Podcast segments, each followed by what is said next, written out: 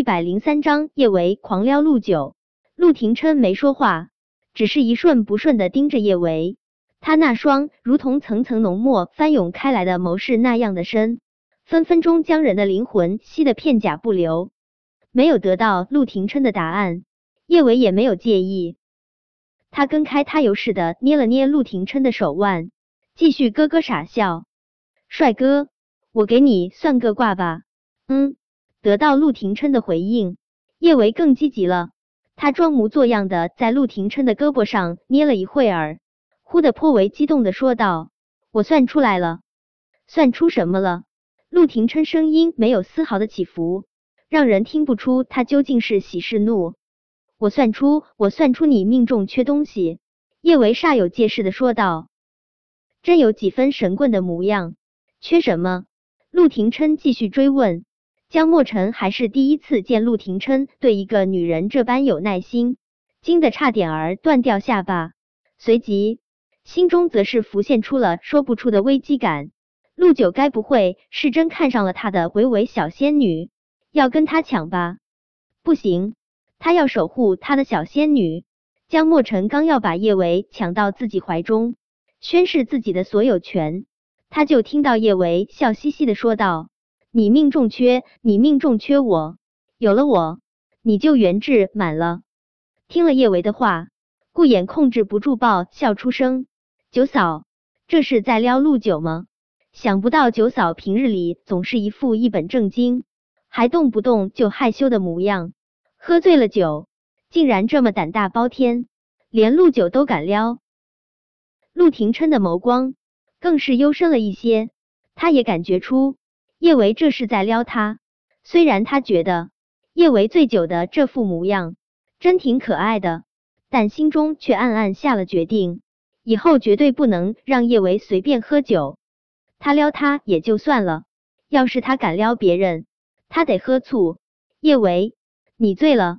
陆廷琛见叶维还在他的胳膊上捏来捏去，忍不住开口说道：“我没醉，我会算命，我继续给你算。”叶维说着，闭上眼睛，继续给陆廷琛算命。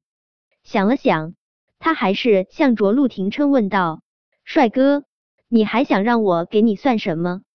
维维小仙女，她不用你算命，我算，你来给我算。说着，江墨尘就来拉叶维的手，他的手还没碰到叶维的身子，就被叶维嫌弃的甩开：“你闪开，我不给你算。”江墨尘一脸的受伤，弱弱问道：“为什么？”因为叶维忽的转过脸，他无比认真的看了江墨尘好几眼，随即又是无比认真的说道：“因为你长得丑。”噗！听了叶维这话，顾衍再也控制不住，直接笑抽了筋。九嫂喝醉酒的样子，真是真是太可爱了，竟然嫌弃江墨尘丑。话说。江墨尘长得还真不丑，海城四少那一个不是人中之龙，随便拎出去一个就能比得娱乐圈中的顶级男神都黯然无光。他们这几个人都是被捧着长大的，现在被人说丑，江墨尘怎么可能受得了？江墨尘那是一个委屈啊，他倜傥的挺了挺胸，外面的女人哪一个不是叫着喊着说江少好帅？我要给江少生猴子，他好不容易看上一个女人，他竟然敢嫌她丑。江墨尘幼小的心灵受到了一百二十万点的暴击。江墨尘觉得刚才一定是叶维没看清楚，他上前一步，扬着那张被陆廷琛揍得青紫相间的俊脸，不甘心的问道：“维维小仙女，你好好看看，我长得一点儿都不丑。”你给我算一卦好不好？维维小仙女，你就给我算一卦吗？叶维的唇角使劲抽搐了几下，他那双迷蒙的醉眼中的嫌弃怎么都遮不住。他用力抓着陆廷琛的胳膊，偷偷瞧了江墨尘一眼，随即自言自语道：“我都说了我不给丑人算卦，他还总是缠着我，这是不是就是传说中的丑人多作怪？”丑人多作怪，江墨尘被伤害的直接石化。这一次，连向来喜怒不形于色的战玉成都止不住的爆笑出声。江墨尘脸色那是一个精彩啊！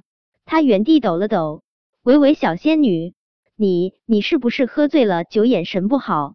我明明这么帅，你怎么能老说我丑呢？维维小仙女，你就帮我算一卦好不好？你算算我命里缺什么？是不是命里也缺你？要是我命中缺你，那么我们就在一起吧，那样我就什么都不缺了。这一次。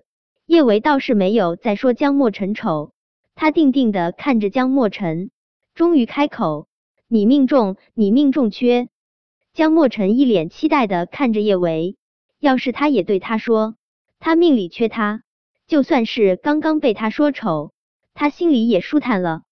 听了叶维的话，陆廷琛的眉头却是不由得蹙了起来，他用力捏紧了叶维的小手，要是他也敢撩别的男人。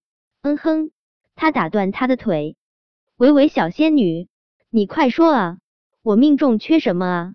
叶维咯咯一笑，终于开口，你命中缺，你命中缺钙。江墨尘那是一个受伤啊，他说陆九命中缺他，却说他命中缺钙，他就这么被人嫌弃吗？江墨尘还没有抚平自己幼小的心灵的创伤，又听到叶维悠悠说道，还缺脑子。还缺，还缺！江墨尘捂住耳朵，不想再听了。哈哈哈哈！顾衍和战玉成同时爆笑出声。陆廷琛的俊脸瞬间多云转晴，眸中宠溺如水。嗯，江二的确是缺脑子，他的女人总是一语中的。维维小仙女，我哪里缺脑子了？维维小仙女，我跟你说，我很聪明的，我。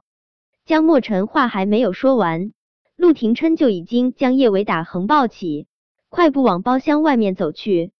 江墨尘不敢置信的盯着陆廷琛的背影，他好不容易捡回来的小仙女就被陆九这厮给抢走了。陆九这厮这么多年没碰过女人，一定憋得近乎爆炸。